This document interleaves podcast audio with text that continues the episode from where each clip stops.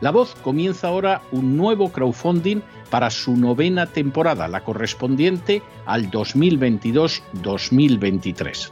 Lo hace además en unos momentos en que la libertad de expresión está más amenazada que nunca en décadas en España, en Hispanoamérica y en el resto del mundo. Una vez más, como en las temporadas anteriores, está en sus manos la conclusión o la continuidad del programa La Voz. Debido a la crisis económica creciente, al cambio del dólar en relación con el euro y sobre todo a la censura del programa en redes con su correspondiente desmonetarización, en esta novena temporada nos vemos obligados a subir el objetivo hasta la cifra de 130.000 dólares. Con el crowdfunding se mantiene la emisión en directo, en abierto y de forma gratuita del programa a través de YouTube, iBox, SoundCloud, Spotify, Apple Podcasts, Google Podcasts, Tunnel y Stitcher. Además, por supuesto, de en cesarvidal.tv. De hecho, es este crowdfunding el que permitirá poder seguir emitiendo en cesarvidal.tv, ya que sin la continuidad de la voz no puede haber continuidad de contenidos en ese canal televisivo. Si la voz, tras la conclusión de esta temporada, no pudiera regresar en el mes de octubre, quizá no sucedería algo tan grave. Una vez más, habría quedado de manifiesto como tantas veces a lo largo de la historia de las naciones hispanas, que para muchos es preferible quejarse, protestar o amargarse a enfrentarse de manera práctica con un problema concreto. No pasaría nada. La voz simplemente dejaría de emitirse por la sencilla razón de que no hay suficientes personas dispuestas a asumir el apoyo de su causa, que es la de la libertad y de la verdad la de la información independiente y la opinión rigurosa, la de la lucha contra las tiranías y contra aquellos proyectos que pretenden convertir en esclavos a los seres humanos.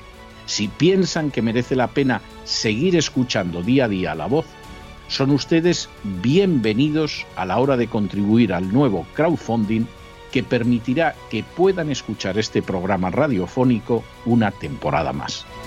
Muchas muchas, muchas gracias por todo. God bless you. Que Dios los bendiga.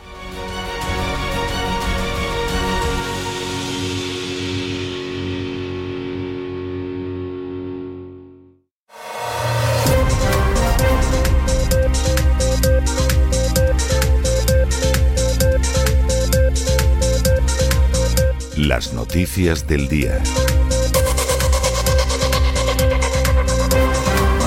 Estamos de regreso y estamos de regreso después de ese editorial que hemos dedicado al índice de miseria, un índice que viene producido por el hecho de sumar las cifras de desempleo a la cifra de la inflación y que muestra que en España la miseria cabalga a toda velocidad.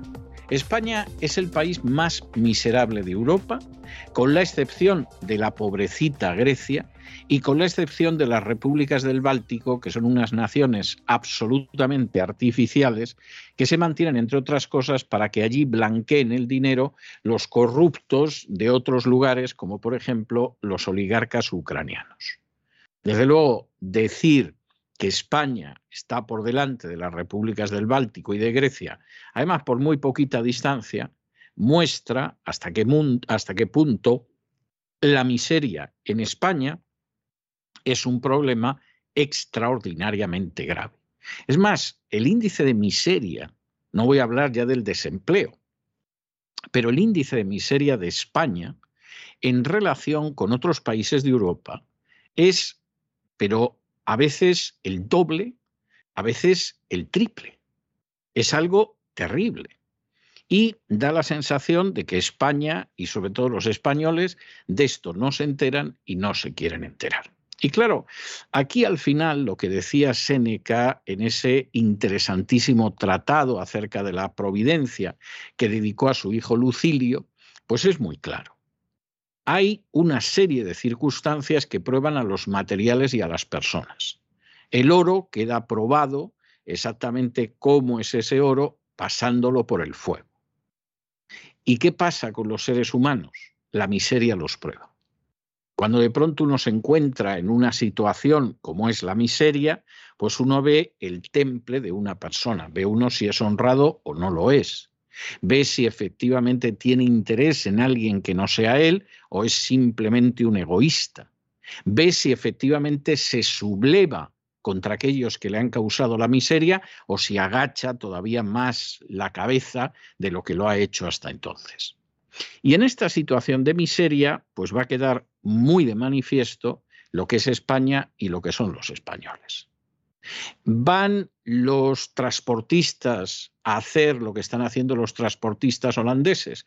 Pues eso significa que tienen cierta dignidad. En vez de hacer lo que hacen los transportistas holandeses, lo que van a hacer es que van a agachar la cabeza por unos centimillos, pues entonces es que son unos cobardes y unos miserables. Van a hacer los agricultores, los ganaderos, los pescadores, lo mismo que están haciendo en otros países de Europa, incluso paralizando la nación para no morir asfixiados por esas consecuencias de las sanciones contra Rusia en el precio del transporte, provocando incluso, como ha pasado en Gran Bretaña, la dimisión del ministro de Transportes. Pues si hacen eso, es que algo queda de gallardía y de decencia en agricultores, en ganaderos y en pescadores. Si no lo hacen, lo que les suceda se lo merece. Es muy triste tener que decir esto, pero si no son ellos los que se alzan frente a esa injusticia y esa opresión, no lo va a hacer nadie, nadie les va a solucionar nada. Ni los sindicatos, ni la Iglesia Católica, ni los partidos, ni el Lucero de Alba.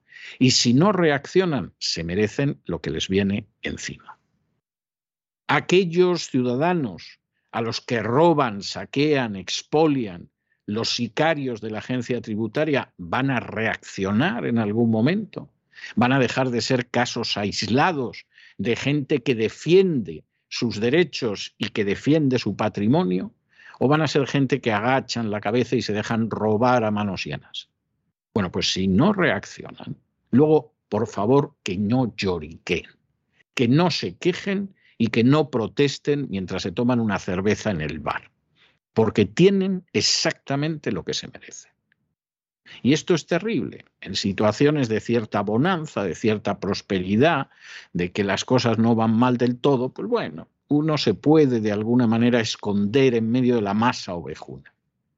Pero cuando llega la miseria, cuando la miseria le afecta a uno y a su familia y a sus hijos y a los seres queridos, si no se levantan para enfrentarse con esa miseria, si toleran que lo sigan robando, si aceptan una limosnilla para no tener que moverse demasiado, entonces lo que les pase se lo merece. Es muy triste, es muy triste, uno lo mira y se le parte el corazón. Pero cuando uno, en vez de comportarse como un león, se comporta como una oveja, desde luego zarpazos no le va a dar a nadie pero es muy posible que lo acaben degollando para poderlo despellejar mejor. Y entramos en un par de anuncios breves que tenemos que hacer antes de comenzar el boletín de noticias propiamente dicho. Primero, es que ya estamos en el último día del crowdfunding para la novena temporada de La Voz. Hace, gracias a Dios, semanas que cruzamos más que holgadamente ese crowdfunding, la cifra del crowdfunding, pero todavía tienen ustedes, nada, 24 horas apenas, un día para poder colaborar con ese crowdfunding de manera modesta, de manera simbólica, pero teniendo el orgullo, la satisfacción de que colaboraron. Yo recuerdo muchas veces ese drama histórico magnífico de Shakespeare en el que el rey de Inglaterra, en enorme inferioridad numérica frente a las tropas francesas, en un momento determinado, galvaniza a sus hombres diciéndoles que ellos tienen la fortuna de combatir en el día de San Crispín. Y que cuando pase el tiempo y los ingleses recuerden la gran victoria que van a obtener frente a los franceses en el día de San Crispín, en ese momento no solamente se sentirán orgullosos de haber estado en esa jornada, sino que comprenderán que unos y otros de los que combatieron son hermanos. Eso sucede con el crowdfunding. Aquellas personas que hayan colaborado con el crowdfunding, a veces incluso en años anteriores, y que de pronto ha sido una aportación modesta, 5 dólares, 10 dólares, 15 dólares, de pronto ese crowdfunding llega a donde tiene que llegar y triunfa y obtiene la victoria, esa gente se puede sentir orgullosa y podrá decir un día, yo apoyé a la voz en el crowdfunding. Pero además esa gente que sin conocerse de países distintos, de ciudades lejanas, han apoyado, saben que los une una especial forma de fraternidad.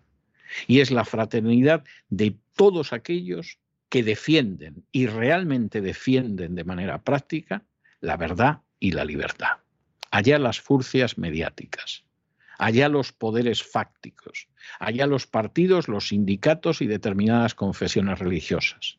Existe una auténtica fraternidad entre esa gente que ha apoyado el crowdfunding de la voz. Y podrán decir, como aquellos héroes del día de San Crispín, yo estuve en ese crowdfunding de la voz. Y recordarles también, aunque aquí el plazo es algo mayor, todavía tienen ustedes prácticamente una semana, que a las 12 de la noche del 15 de julio del 22 se acaba el plazo para concurrir con un original al premio de novela cristiana César Vidal que otorga la Agustin Agency. Pueden ustedes encontrar las bases, porque todavía tienen unos días para presentar originales, o bien en www.theagustinagency.com o bien en www.cesarvidal.com. Y ahora entramos ya directamente en el boletín y lo hacemos, como siempre, en España. Bueno, ya saben ustedes que ayer les dábamos la noticia de que si sacan ustedes más de mil euros del cajero automático, pues por disposición de, Hacienda, de la agencia tributaria, les pueden preguntar a ustedes para qué lo hacen e incluso hacerles rellenar un impreso. Que luego ya se ocuparán los sicarios de ver cómo aprovechan eso para darles otro golpe detrás de las orejas. No acaba ahí la cosa. Hacienda ha decidido geolocalizar a los ciudadanos a través de su teléfono móvil. Ya la Hacienda Foral del País Vasco está ensayando una especie de control que ríanse ustedes del gran hermano de Orwell en la novela terrible en la distopía de 1984 para que los comercios por ejemplo los bares, un restaurante, envíe en tiempo real los tickets de compra que le entreguen al cliente. Bueno, pues esto lo quiere hacer la agencia tributaria en toda España. Fíjense ustedes, ¿eh? no van a utilizar mecanismos de geolocalización para impedir que España sea invadida por africanos. Eso no. No van a utilizar mecanismos de geolocalización para asegurar que los ocupas no les entran a ustedes en un inmueble que han adquirido con sudor y con trabajo y a veces hasta con sangre. No, eso no. No van a utilizar los mecanismos de geolocalización para que vayan ustedes tranquilos por la calle y no se encuentren menas que agreden a muchachas, que las violan o que les roban. No, no, no, eso no. ¿Para qué van a utilizar los mecanismos de geolocalización? Para facilitar a los esbirros de la agencia tributaria que les vacíen a ustedes los bolsillos. Bueno, pues miren ustedes, si es que no hay que ser tampoco un genio para darse cuenta de lo que hay, porque es que esta es la realidad. La primera finalidad del sistema político en España no es ni la defensa de las libertades, ni la defensa de la seguridad, ni la defensa de los ciudadanos. Es robar cada vez más a manos llenas a los ciudadanos. Es saquear a las clases medias, que son las únicas que producen en cierta medida, mayor o menor, para entregárselo a un presupuesto del que se aprovechan las castas privilegiadas y los paniaguados de las castas privilegiadas, por eso es que hay que votar más o menos cada cuatro años. Ese es el sistema español. Si el sistema español lo que pretendiera es el bien de los ciudadanos, todas estas, estas medidas eh, psicalípticas y supercalifragilísticas espialidosas irían a defender su seguridad, irían a defender las fronteras, irían a evitar que les usurpen su propiedad. Pero es que eso a las castas privilegiadas les importa un pimiento. Los africanos no van a llegar a su urbanización. Los menas no van a violar a una de sus hijas, porque esas niñas, donde van esas fiestas, donde va a ser bastante complicado que suceda algo así. Y por supuesto, ninguno de ellos vive en un pisito pequeño que se han pasado más de 30 años esclavizados al banco para pagarlo y que van a entrar unos ocupas y les van a usurpar. Ellos viven en otro ritmo. Y en ese ritmo y en esa torre de marfil donde viven necesitan robarles a ustedes y robarles a manos llenas. Y para eso tienen una banda de la porra que son los sicarios de la agencia tributaria. Y por eso a esos sicarios de la agencia tributaria les proporcionan los medios tecnológicos para que les vacíen a ustedes más el bolsillo. Pero no se lo proporcionan a aquellos que podrían defender su seguridad, su integridad territorial o la hacienda de ustedes. Es que eso les importa un pimiento. Y el que no se haya dado cuenta de esto hasta ahora, pues es que verdaderamente no sabe lo que es España.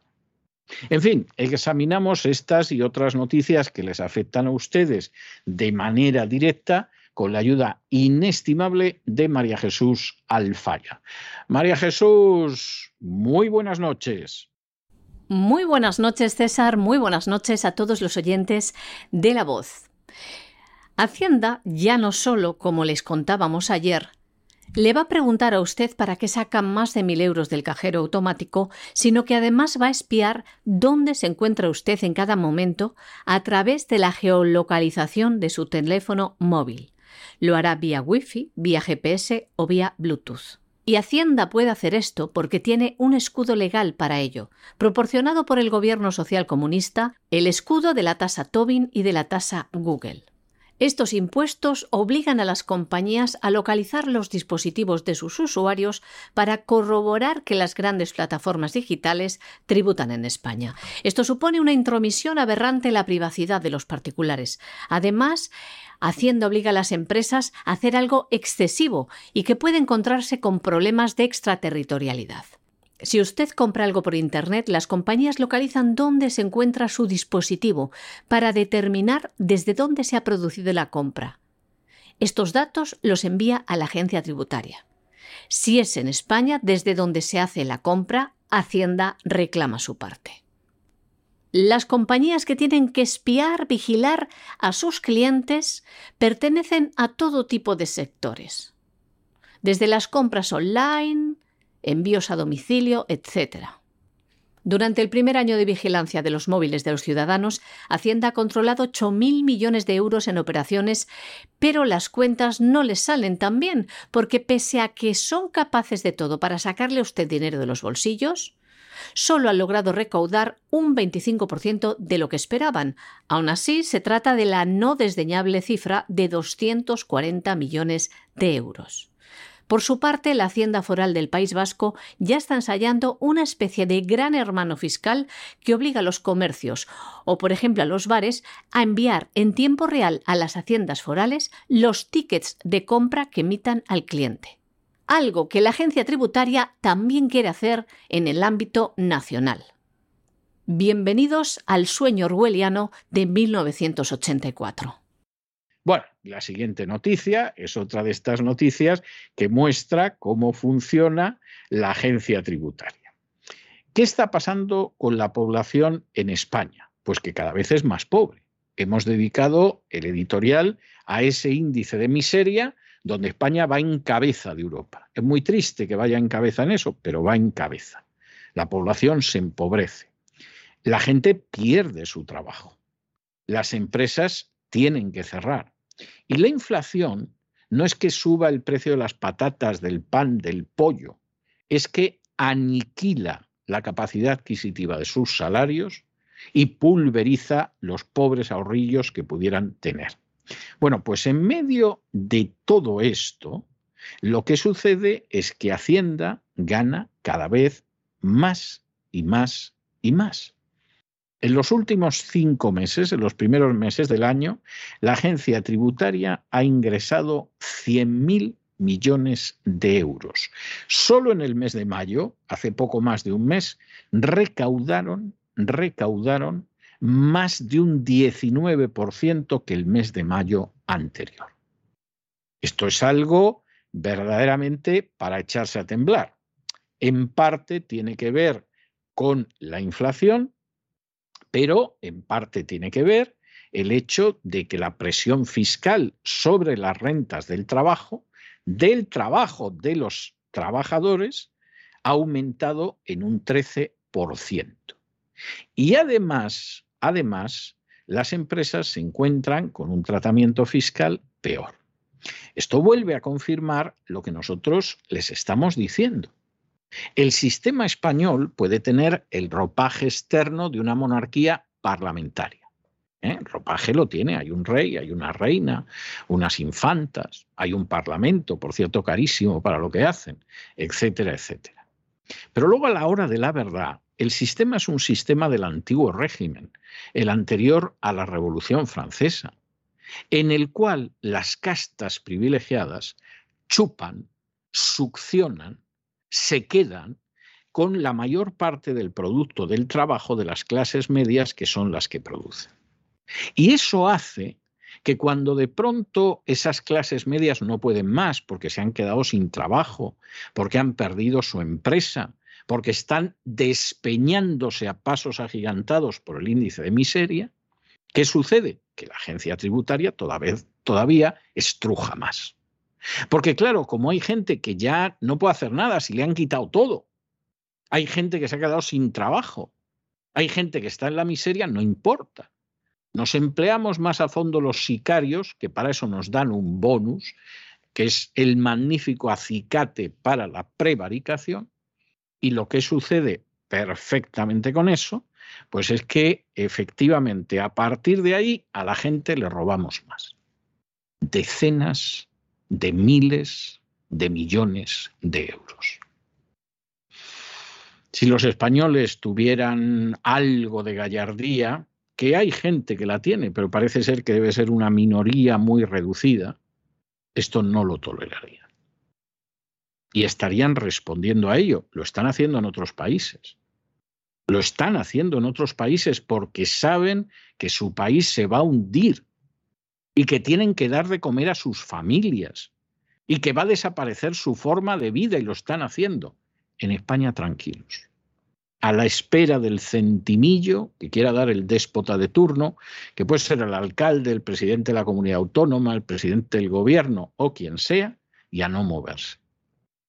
Es como aquella oveja que la van a degollar para el fin de semana y que la pobrecita, como le dan un poquito de agua y un poquito de hierba, pues hace be, y piensa que no va a pasar nada. Cuando se quiere dar cuenta ya tiene el cuchillo a la altura del gaznate y con un movimiento rápido la han degollado. Pues esa lamentablemente es la situación de España y alguno dirá, exagera usted, ¿no? Que vamos a, a exagerar. Si en un momento en que el país se está despeñando en que España está a la cabeza del índice de miseria, no porque sea muy bajo, sino porque es altísimo. Resulta que la agencia tributaria registra récords históricos de recaudación. Lo que esto hace pensar sobre la agencia tributaria, en fin, no lo vamos a decir en voz alta, pero lo que hace pensar sobre los españoles, bueno.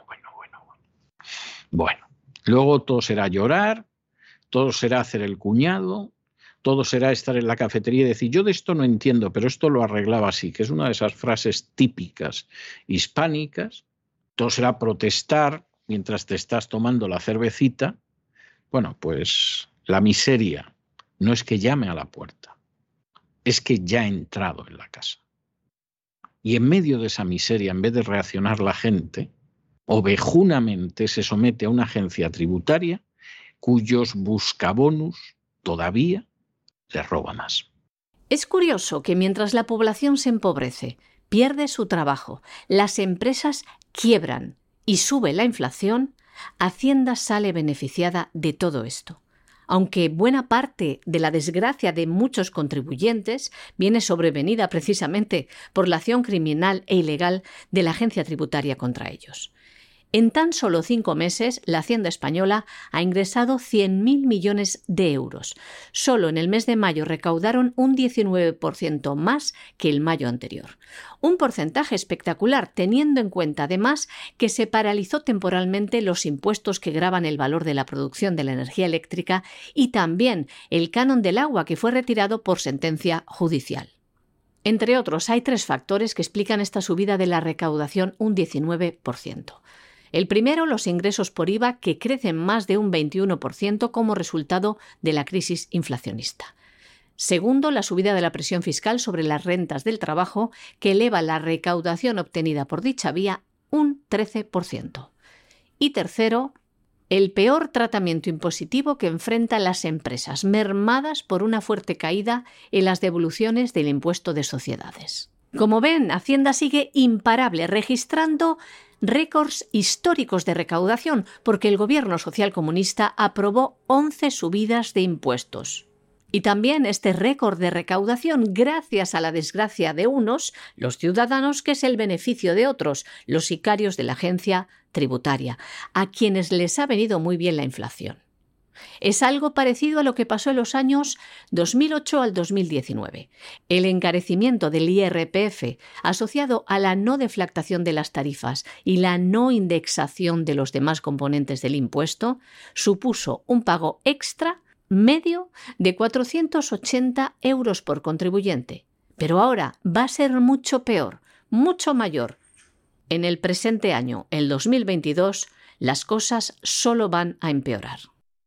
Bueno, y nos vamos a Hispanoamérica y tenemos que detenernos en los BRICS porque se da la circunstancia de que Argentina ha pedido integrarse en los BRICS. Dedicamos hace pocos días un editorial a mostrar lo que eran los BRICS. Ya saben ustedes que son las siglas de Brasil, Rusia, India, Sudáfrica y China.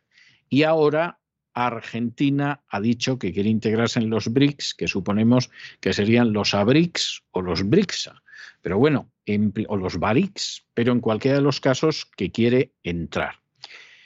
Rusia y la India ya han dicho que sí, que efectivamente ellos están de acuerdo, también lo ha dicho China, y aquí queda por ver qué va a decir Sudáfrica y qué va a decir el Brasil.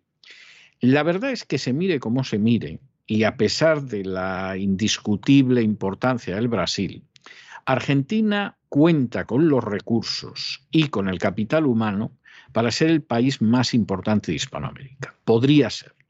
Luego, desgraciadamente, no lo es porque no hace lo que tiene que hacer. Yo recuerdo cuando Macri llegó al poder que tenía todo a su alcance y que podías decir, bueno, Argentina, ahora te puedes convertir en la primera potencia al sur del Río Grande. Tú verás si lo aprovechas o no lo aprovechas. No lo aprovecho. Macri no hizo las reformas que tenía que hacer y encima se sumó a la agenda globalista, con lo cual Argentina está ahora como está. Bastante mal, dicho sea de paso. Pero claro, la entrada en los BRICS puede provocar un cambio de situación considerable. Luego está por ver si con el gobierno que tiene Argentina eso puede llevar muy lejos. Pero la medida puede ser de una enorme relevancia, porque los BRICS son más del 40% de la población mundial, que se dice pronto, son más de la tercera parte de la producción mundial de cereales, esto sí que es importante, y no el dos y pico por ciento que produce Ucrania, que parece que nos vamos a morir de hambre por Ucrania, pero si Ucrania es un dos y pico por ciento nada más, que nos vamos a morir de hambre por eso. Y además, pues están por encima del 20% del Producto Interior Bruto. No son ninguna tontería los BRICS. Y desde luego Argentina le vendría muy bien.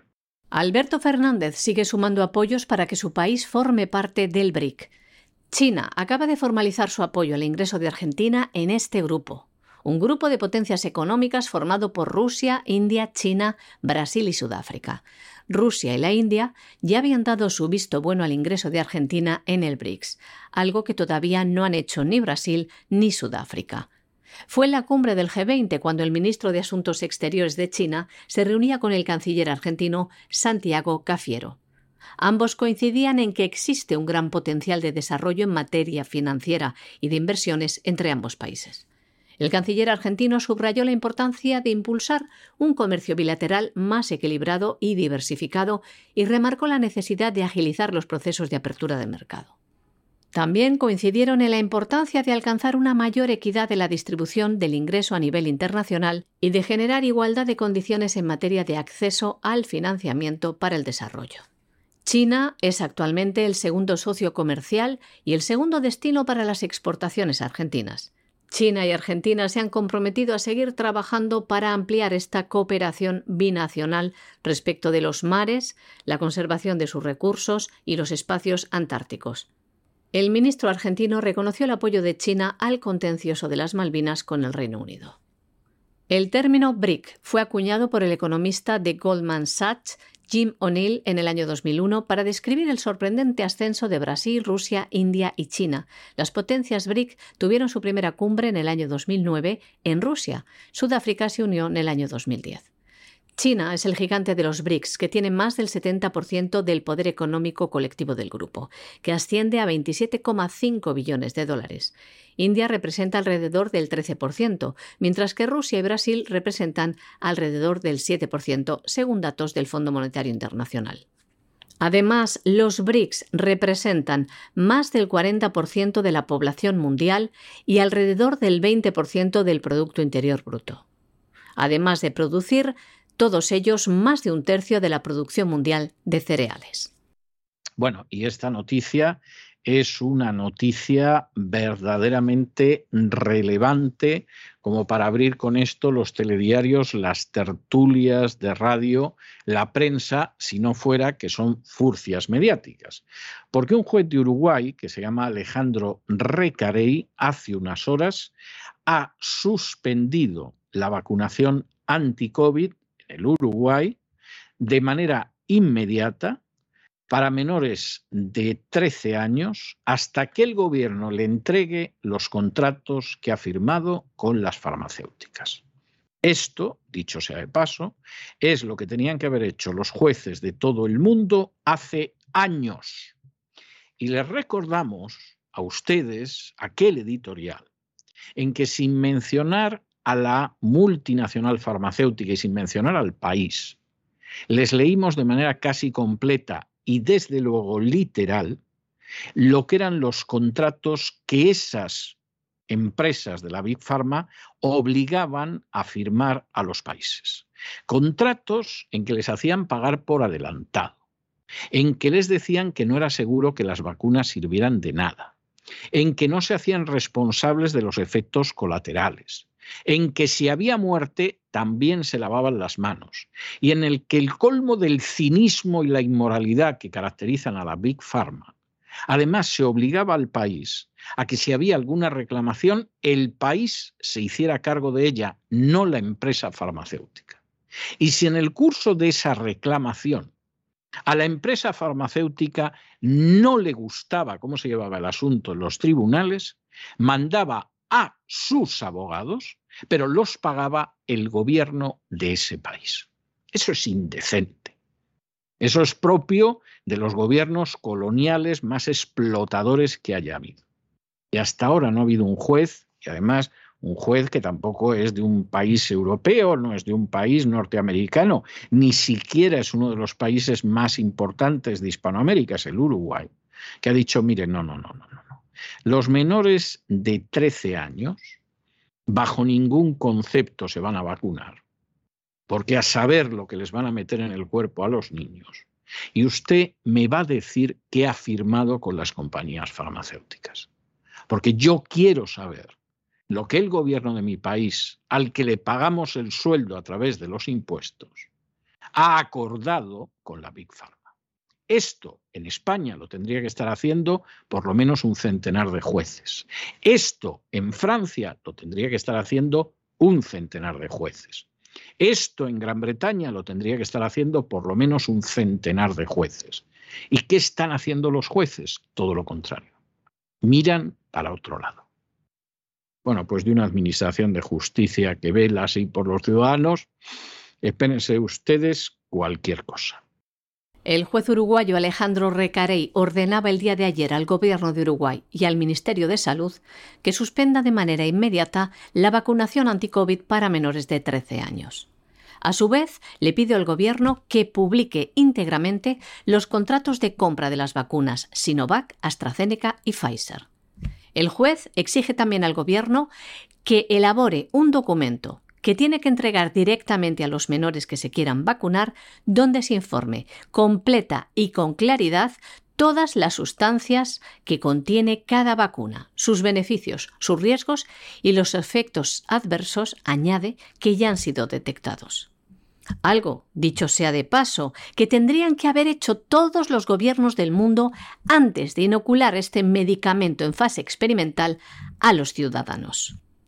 Y de este modo, con esta acción judicial, respondía con prontitud a una acción de amparo presentada de manera particular por el abogado Maximiliano D'Antone esta misma semana. En Uruguay, la vacunación contra la COVID-19 nunca fue de carácter obligatorio.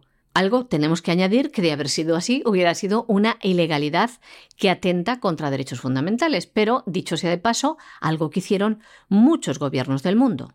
Uruguay se convirtió en junio del año 2021 en el primer país de Latinoamérica en inyectar a los menores de entre 12 y 17 años. Además, en el mes de enero de este año comenzó a inocular a los niños de entre 5 y 11 años. Hasta ayer, el día en el que se pronunció el magistrado, ya se ha inyectado con dos dosis de este medicamento experimental de Pfizer el 43,57% de los niños de 5 a 11 años. Inoculados también con dos dosis de la vacuna, el 75,44% de los niños de entre 12 y 14 años. Algo criminal. Ahora, paralizada esta aberración gracias a la acción de este juez uruguayo, el magistrado Alejandro Recarey que ha hecho que volvamos a recuperar un poco la fe en la justicia. Llegamos a internacional y empezamos con una de las noticias del día, que es el asesinato del que fue primer ministro de Japón, Shizo Abe. Shizo Abe eh, estaba en un acto de campaña, estaba apoyando en estos momentos al candidato de su partido, que es un partido que se define como liberal, es dudoso que sea liberal ni cosa parecida. Shizo Abe además ha sido el primer ministro del Japón que ha estado más tiempo en el poder y de pronto, cuando estaba en ese momento en medio eh, del mitin, es objeto de un disparo que le alcanza por detrás, eh, yendo hacia el hospital, sufre una parada cardíaca y muere.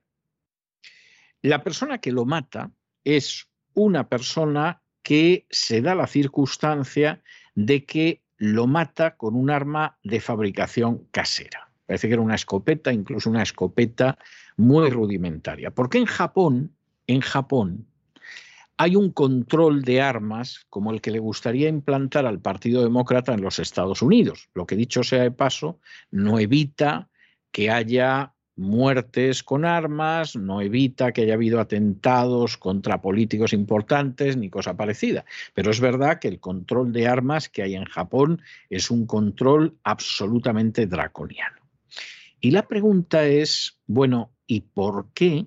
¿Por qué han querido matar a Abe. Si ya no es primer ministro, fue primer ministro primero en el 2006-2007 y luego del 2012 hasta el 2020, pero no era primer ministro, no iba a volver, estaba simplemente de apoyo en un acto electoral. ¿Por qué lo matan? Pues miren ustedes, de momento, y hasta que avancen las investigaciones, aquí hay dos hipótesis plausibles. La primera hipótesis es que es un loco. Hay locos, en un país como Japón, donde existe un control del armamento tan feroz, pues es posible que piensen que que llegue un loco hasta un político y le dispare o lo quiera agredir, es imposible. Se confiaron en la prohibición de armas que hay en el Japón y el loco mata a Abe. Esa es una posible explicación. Pero hay una segunda explicación que no se puede apartar. Porque el que ha matado a Abe es un antiguo militar. ¿Y qué es lo que ha hecho Abe durante este tiempo? Pues Abe ha sido un lacayo servil de la agenda globalista y de la política del complejo militar industrial americano. Y aquí me tengo que detener. El Japón es derrotado en la Segunda Guerra Mundial, como todo el mundo sabe. Eh, la versión oficial es que se rinde después de que Estados Unidos deja caer dos bombas atómicas sobre el Japón. Esto ya hace años que sabemos que no es verdad.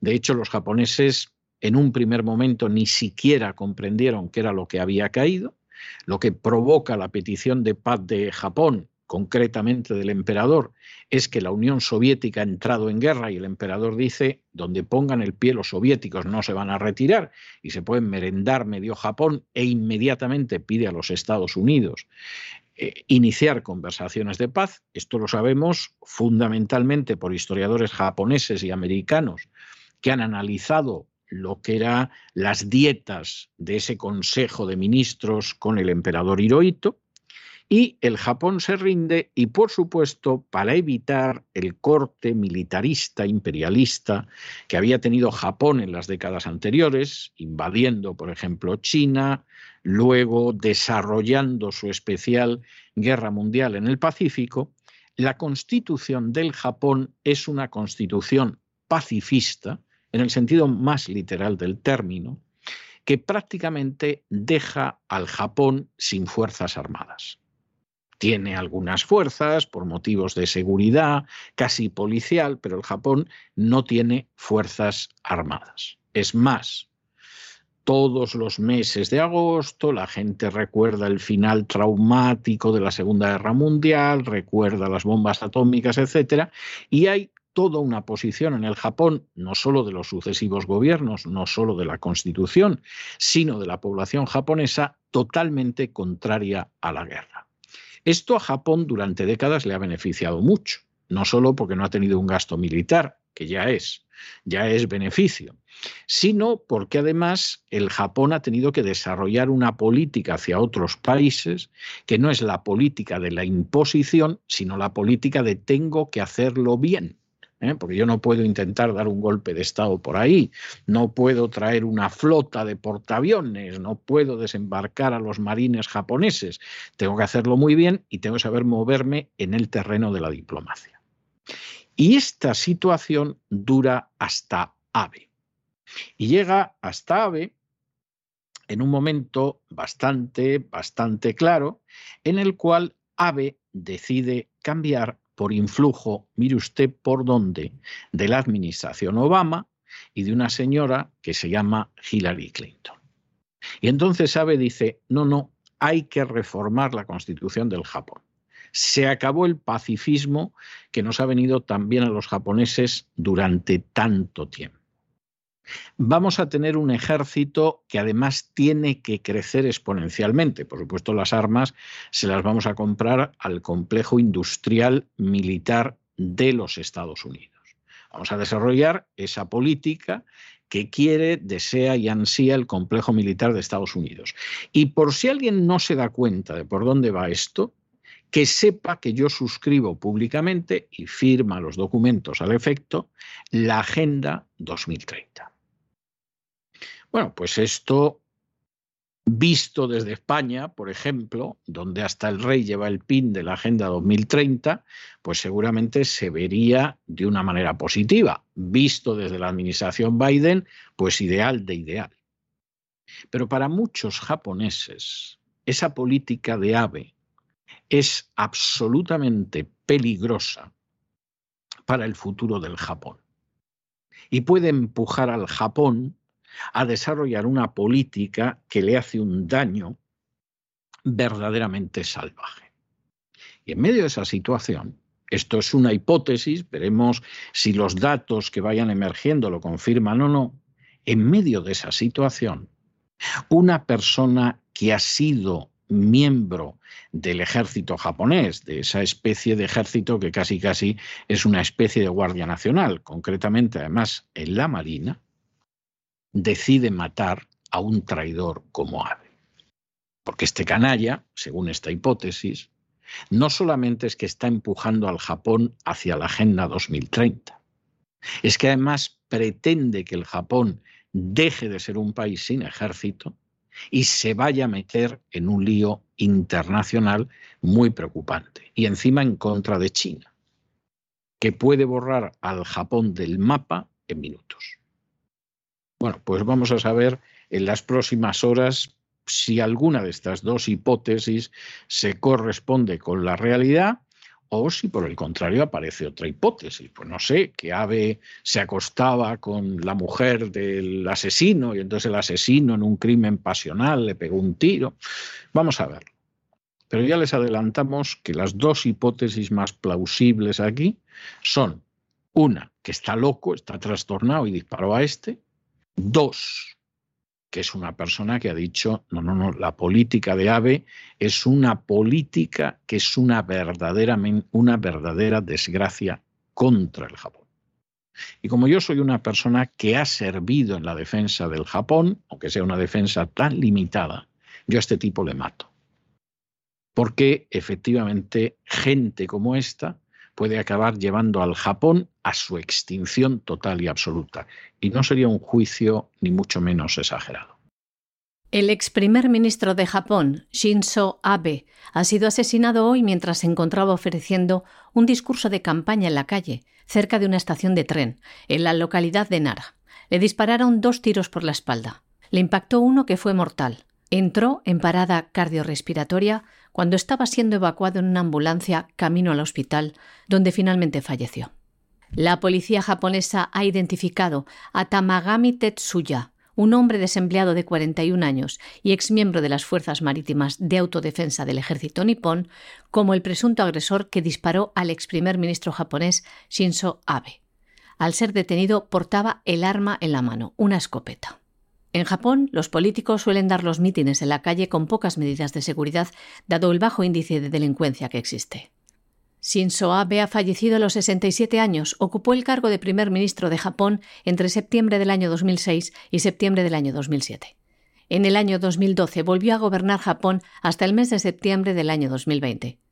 Fue cuando presentó su dimisión por problemas de salud. Se convirtió en el primer ministro que más tiempo ha estado en el cargo tras superar precisamente el récord que hasta ahora ostentaba su tío abuelo Eisaku Sato, que fue el primer ministro de Japón entre noviembre del año 1964 y julio de 1972. Condenamos este terrible asesinato del primer ministro de Japón, Shinzo Abe. Descanse en paz. Y concluimos nuestro boletín informativo con una noticia verdaderamente importante, y es que el gobernador de Texas acaba de firmar una orden ejecutiva para deportar a los inmigrantes ilegales a México después de que cinco condados de Texas declararan que están viviendo una invasión.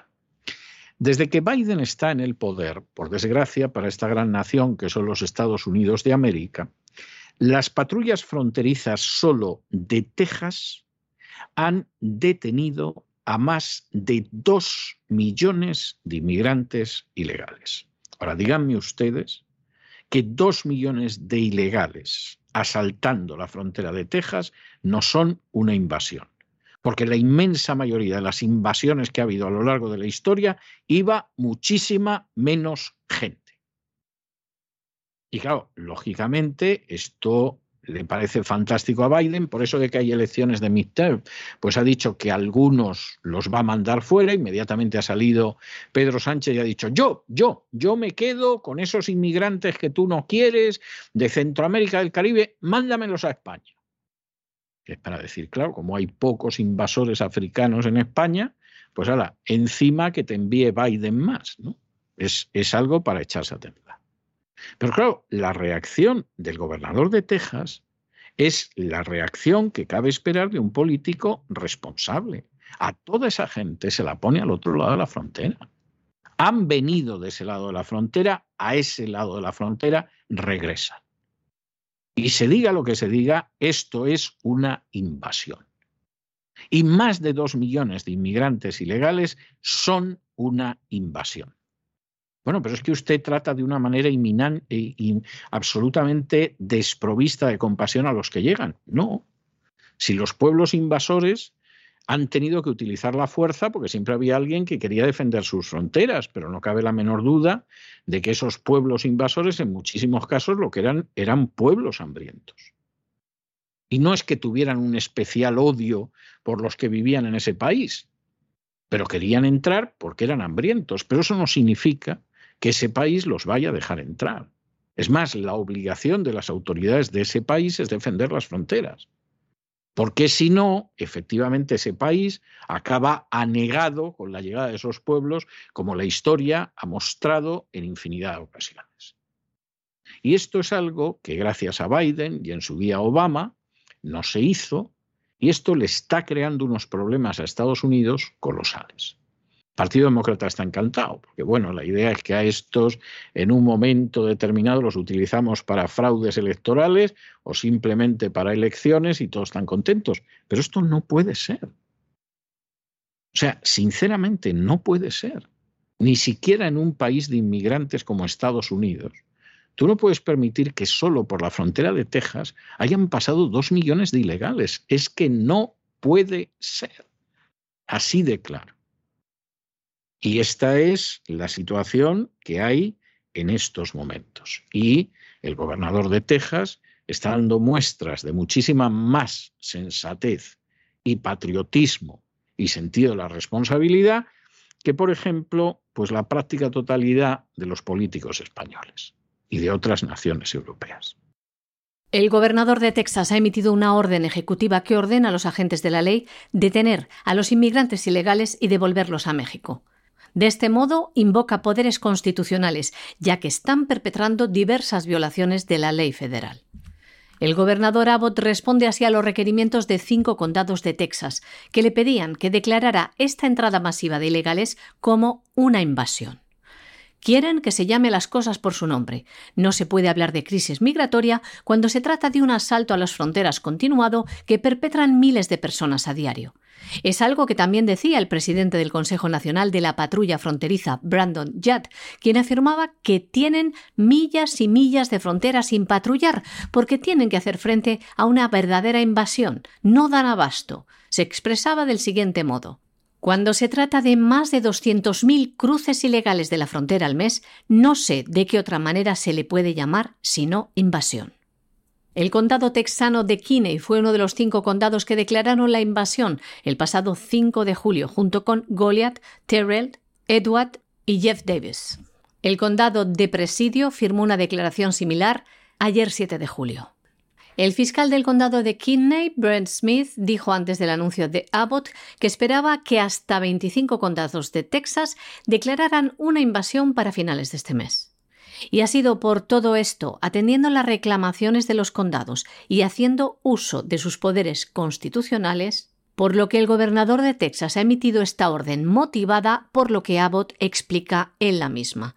Les leemos.